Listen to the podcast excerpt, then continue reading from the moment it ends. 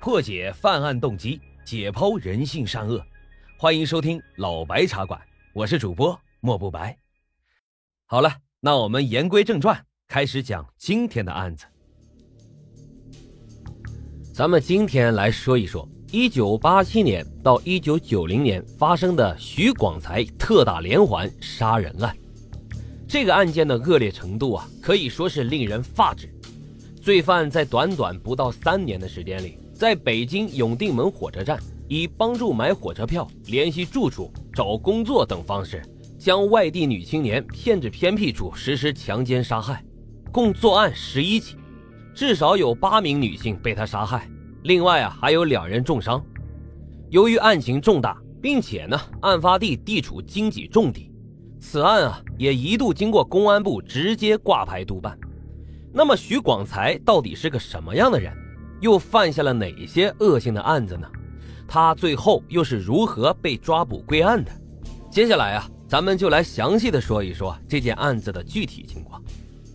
一九八八年三月五日早上五点钟左右，北京朝阳区的一位老人呢，早早的起来进行晨练。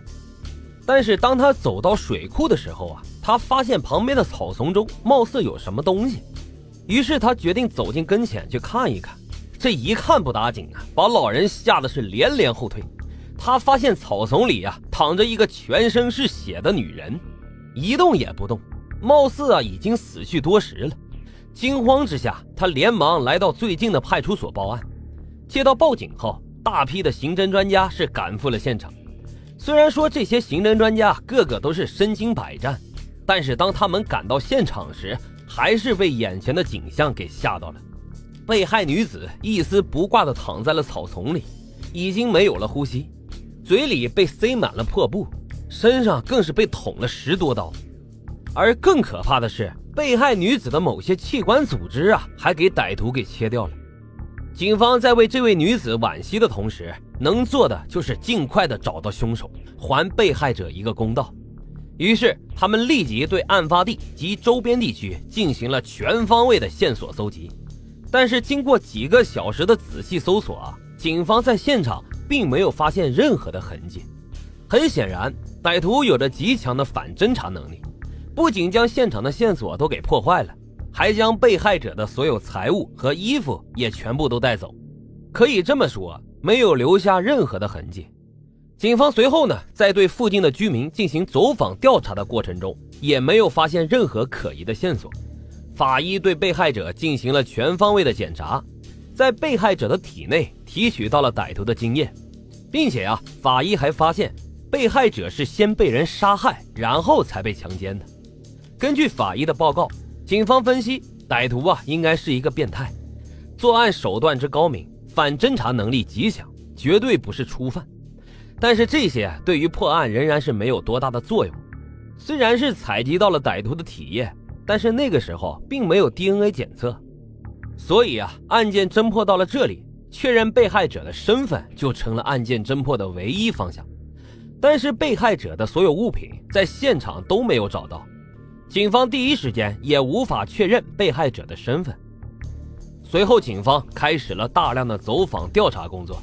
一方面，他们在附近的区县发布了协查通报，看看是否有和被害者相似的失踪人员。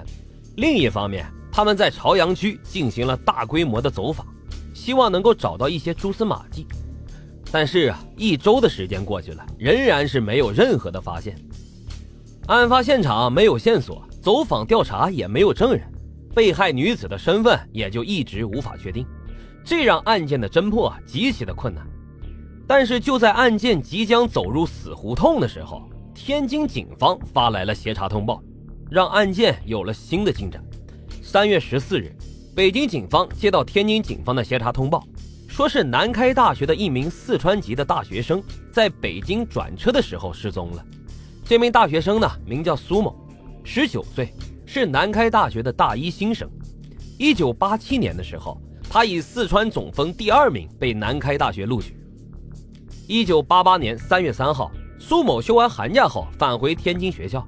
但是因为那个年代没有成都直达天津的火车，需要在北京进行中转。原定于三月六号到校上课的，可是到了三月七号，苏某仍然是没有报到。后来啊，学校给苏某的家里发了电报，询问苏某未到校的原因，这才发现苏某已经失踪了。